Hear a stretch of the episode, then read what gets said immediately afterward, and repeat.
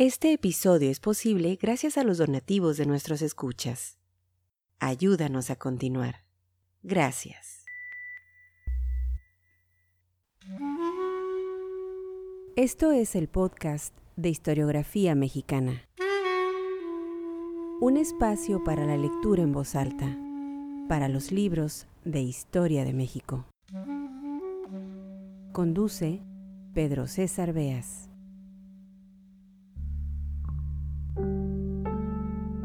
Como ya lo hemos hecho en otras entregas, en este episodio recomendaremos un libro, Apuntes para la historia de la cerveza en México, de María del Carmen Reina y John Paul Kramer, editado por el Instituto de Antropología e Historia en 2017, una publicación fácil de conseguir, si no impresa, sí, en su versión electrónica. En el libro se habla sobre la cerveza en Estados Unidos y América Latina, las bebidas en la Nueva España, la expansión cervecera, y se anotan algunos datos sobre el consumo de pulque, licores y cervezas. Una investigación concienzuda, a detalle, con rigor historiográfico, que no por ello deja de ser fácil a la lectura. Es un libro que tiene la intención de divulgar el conocimiento y lo logra bastante bien. En la introducción a esta investigación se realizan algunas anotaciones que vale la pena mencionar aquí. Abro comillas. Para la mayoría de las personas, la historia de la cerveza puede ser un tema al que no hay que concederle mucha seriedad. Parece frívolo. Esa percepción quizá demuestra miopía histórica o el desconocimiento de una bebida dueña de una rica trayectoria y al mismo tiempo, nos guste o no, una parte esencial de la vida cotidiana. Fin de la cita. Ya en este podcast, Historiografía Mexicana, hemos leído un puñado de textos que nos dan cuenta de la historia de la vida cotidiana en México. Y en todos ellos hemos subrayado lo mismo, la importancia de profundizar en las costumbres, en la vida común, en lo cotidiano. Vaya, no todo es historia política. Se puede hacer historia, historiar diría don Luis González y González, sobre la vida menuda, sobre los acontecimientos y las cosas que parecen, pues, irrelevantes, pero querámoslo o no, están presentes en nuestras vidas y nos definen. Así, el libro Apuntes para la Historia de la Cerveza en México nos aclara cómo esta bebida llegó a nuestro país y cómo fue que se instaló en el gusto de los mexicanos. Nos cuenta de la influencia de los viajeros extranjeros en el México decimonónico y entre muchas otras cosas, cómo fue el que aparecieron expendios de cerveza para satisfacer el gusto de los invasores en los años de la guerra entre México y los Estados Unidos. En fin, si les interesa el tema, es una publicación esta que no puede faltar en los estantes de su librero. Vamos pues a la lectura en voz alta de este episodio del podcast Historiografía Mexicana, fragmentos del libro Apuntes para la Historia de la Cerveza en México, si todavía no están suscritos a nuestro boletín informativo, les invitamos a que lo hagan a través de historiografiamexicana.com. Y así estarán enterados antes que nadie de los nuevos contenidos que elaboramos para ustedes. No olviden escribirnos a través de nuestro formulario de contacto, el cual también encontrarán en historiografiamexicana.com. Nos interesa saber su opinión y poder platicar con ustedes estar en contacto. Bienvenidos al podcast Historiografía Mexicana. Comentarios sobre el consumo de pulque, licores y cervezas.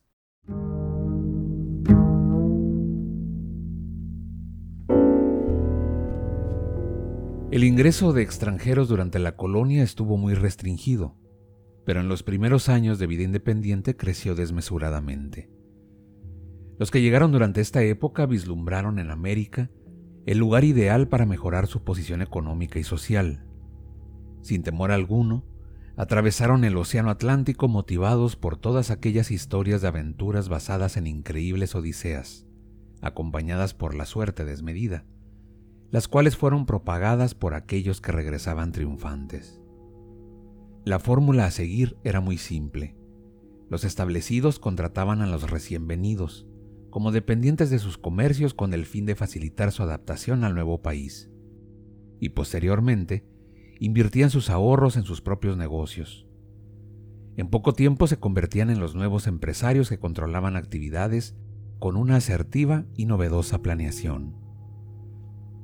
Hubo muchos viajeros e inmigrantes que arribaron a México provenientes en su mayoría de Estados Unidos, España, Francia, Inglaterra y Suiza, así como de los diferentes ducados que conformaban el territorio de la actual Alemania. Resulta obvio que conservaron costumbres y tradiciones. Algunos de ellos nos dejaron sus impresiones. Joel Poinsett provenía de una familia francesa de calvinistas, y al llegar con su familia a Carolina del Sur, su tío estableció una taberna. En ese lugar llegó a conocer una gran variedad de bebidas alcohólicas, además de los diferentes procesos de elaboración. Al morir su padre, heredó 300 mil dólares, los cuales destinó a viajar, con el fin de adquirir los conocimientos necesarios para analizar las condiciones políticas y económicas de los países que visitaba. Conociendo su vasta experiencia, el entonces presidente James Madison lo nombró agente especial en América del Sur para conocer la situación imperante en Argentina, Chile y Perú. El siguiente mandatario estadounidense, James Monroe, al conocer su exitosa trayectoria y desempeño, lo envió en 1822 en misión secreta a México, para conocer a detalle la situación del recién establecido imperio encabezado por Agustín de Iturbide. La certera visión en diversas materias le permitió analizar hasta las cosas más simples de la vida cotidiana de los mexicanos. Tras desembarcar en Veracruz y dirigirse a la Ciudad de México, llegó a Tepeyahualco, Puebla, ese lugar, productor de cereales, frutas y magueyes, tenía fama por su excelencia pulquera. Al conocer los procedimientos de su elaboración, no menospreció a sus anfitriones, y al degustarlo con diplomacia comentó lo siguiente.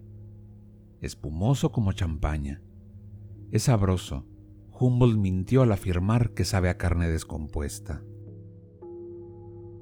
El estadounidense también expresó, los ricos consumen una pequeña cantidad de vino, y coñac. Pero las bebidas comunes y corrientes del pueblo son el ron del país, el pulque y el vino mezcal, o sea, el aguardiente destilado del maguey. Otro de los extranjeros que vino a México fue el inglés William Bullock. Desembarcó en Veracruz el 2 de marzo de 1823. En esta primera visita permaneció en el país solo seis meses, pero regresó al año siguiente. Obtuvo la Carta Mexicana de Naturalización para adquirir como regalo del gobierno mexicano según una versión o mediante compra, una mina de plata, la cual no tuvo el éxito esperado. Recogió y trasladó a Londres muestras de la flora y fauna mexicana, así como de objetos arqueológicos y artesanía popular. Con ellos montó dos exposiciones en el Salón Egipcio, una sobre el México antiguo y otra sobre el México moderno, para lo cual redactó e imprimió dos folletos guía. Fue también un agente confidencial y representante de comerciantes, industriales y manufactureros británicos interesados en promover los productos ingleses en el mercado mexicano. A su llegada hizo una detallada reseña de los licores. En sus escritos anotó que en la Ciudad de México había numerosos establecimientos que expendían el brandy nativo español, llamado aguardiente, y otras bebidas alcohólicas, como vinos, licores y otros más anotó que la manera tan gaya de exhibir sus venenos multicolores en grandes licorerías presenta tal tentación a los pobres indios que pocos de los que poseen un medio son capaces de conservarlo para llevarlo a casa. Después de permanecer seis meses en la ciudad, lo que llamó su atención fue la demanda de cerveza ligera y fuerte, de color pardo, procedente de Inglaterra. Le asombró que se vendiera a precios altísimos, alcanzando una botella 4 o 5 dólares. Desde su punto de vista, hizo una reflexión sobre las fábricas de cerveza. Menciona que varios extranjeros habían tenido la intención de elaborar esta bebida, con base en informaciones de que en la mayor parte del país se producía una cebada tan fina como la de Europa. A su vez tenía confianza en que más adelante se cultivaría el lúpulo, mientras se importaría de Inglaterra o de Estados Unidos. Con una visión asertiva en el futuro, confiaba y afirmaba que como era una bebida popular, en poco tiempo podría reemplazar al pulque. Destacó que en ese tiempo la cebada no tenía mucha demanda y en ocasiones la cultivada se utilizaba cuando aún estaba tierna para alimentar a los caballos, pero él mismo recalcó que con ella se podría preparar una excelente malta. Hacia 1825, un extranjero de apellido Nutley estableció una fábrica de cerveza por el rumbo de San Cosme. Aunque se localizaba en los alrededores de la ciudad, numerosos visitantes nacionales y extranjeros la frecuentaban con el fin de degustar esta bebida, que se caracterizaba por tener un sabor diferente al ejemplar jengibre inglés. Con la llegada de las tropas americanas en 1847, la creciente demanda de cerveza no pudo ser satisfecha. Una de las razones fue que las pocas fábricas en la zona del altiplano producían muy poca cerveza por depender de un irregular abastecimiento.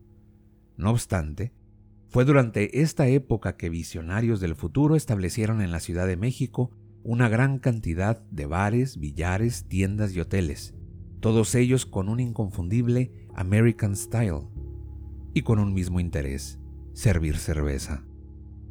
Los norteamericanos extrañaban sus costumbres de la vida diaria, y por esta razón algunos comercios las adaptaron e implantaron las normas establecidas en sus ciudades.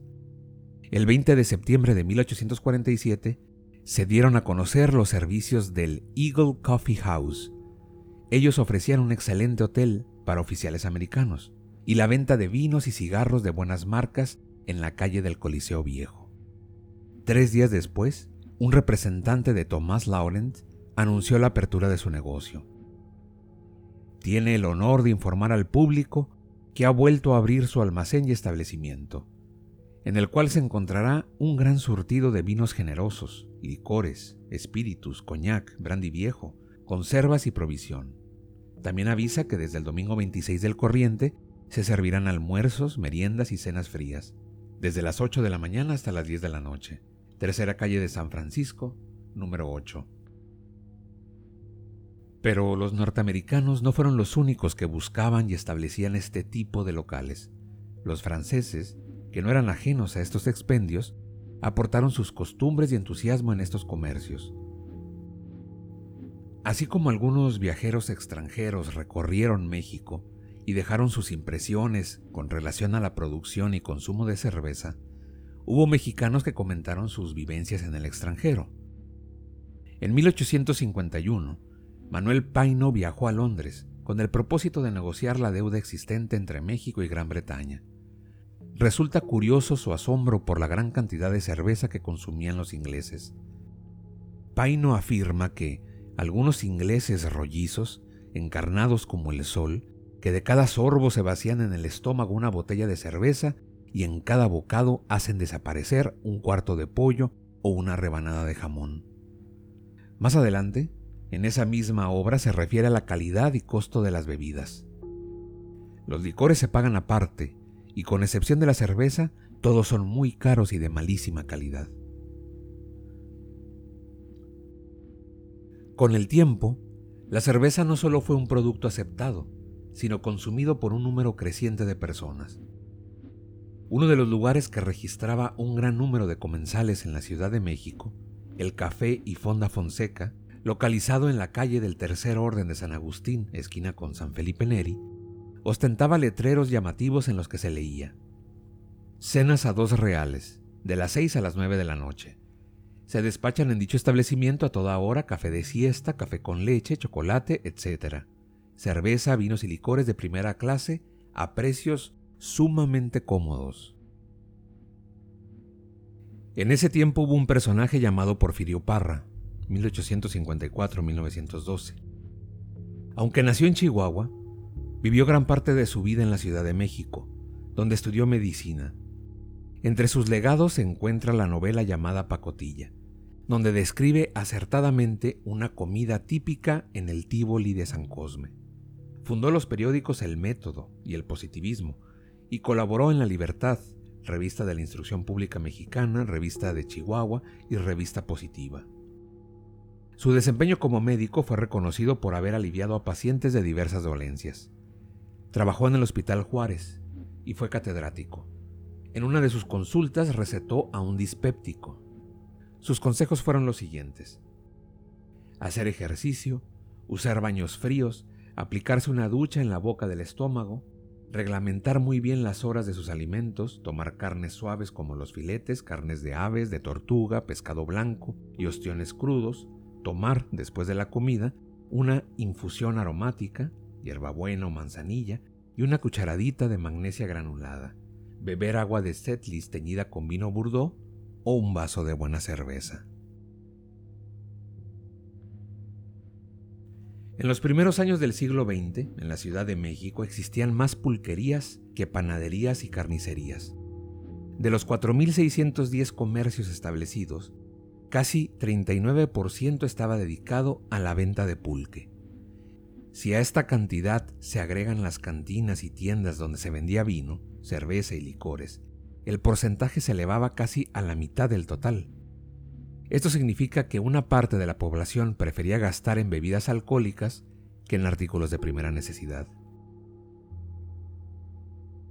Según algunos analistas, México tenía en consumo el récord mundial en litros o galones de bebidas alcohólicas. Un individuo común y corriente bebía 90 litros de cerveza anuales en Alemania, mientras que en México ingería 194 litros, pero de pulque, es decir, que los alemanes consumían un cuarto de litro de cerveza diario y el mexicano medio litro. Ya en aquella época, algunas personas con capacidad adquisitiva se iniciaban por el vino o la cerveza como acompañantes de sus comidas y no por el pulque. En plena guerra revolucionaria, y conforme al decreto del 8 de octubre de 1915, avalado por el general Plutarco Elías Calles, se aplicó la ley seca, esta decisión permaneció vigente durante cuatro años. Registró resultados desastrosos. Desembocó en un mercado negro y se prestó a irregularidades y abuso por parte de unos y otros, autoridades y consumidores. Pero lo que más mella hizo fue la falta de ingresos en las oficinas gubernamentales, lo que propició la derogación de esta ley al autorizarse en 1919 la fabricación de cerveza, por considerarse una bebida no embriagante como el vino de mesa, el champán o la sidra. En 1919 el consumo de cerveza aumentó en forma considerable. Los chuscos nombres de pulquerías los heredaron las cantinas. Entre ellos cabe mencionar las siguientes. La ametralladora, la azteca, los Alpes, la Aurora, la América, el antiguo camarote, la mexicana, la atrevida, la antigua águila, la alegría del pato, la niña, el arañazo, la abeja, el año nuevo, la azul, el astillero, la abundancia, el Banco Nacional, el borrego, el bosque, el banco de plata, Salón Bac, el recreo de los artesanos, la canoa, el centro catalán, el león de oro, la ciudad de Berlina y el gato negro. En un lugar visible del establecimiento se encontraba el reglamento, y si se infringía la ley, se aplicaban multas.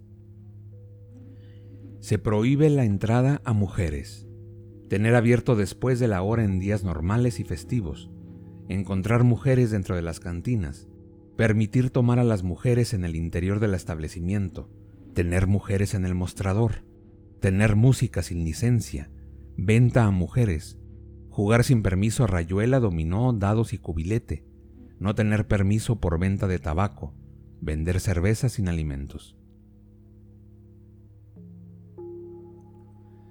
En una entrevista, José Vasconcelos declaró abiertamente que el pulque era una bebida degradante y culpable de toda clase de desgracias.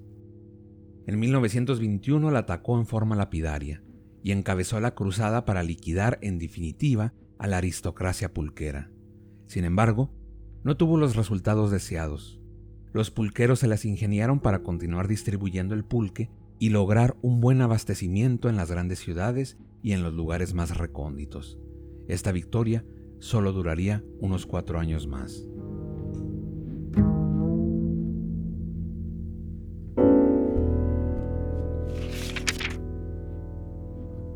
Este episodio fue posible gracias a las amables donaciones de nuestros escuchas.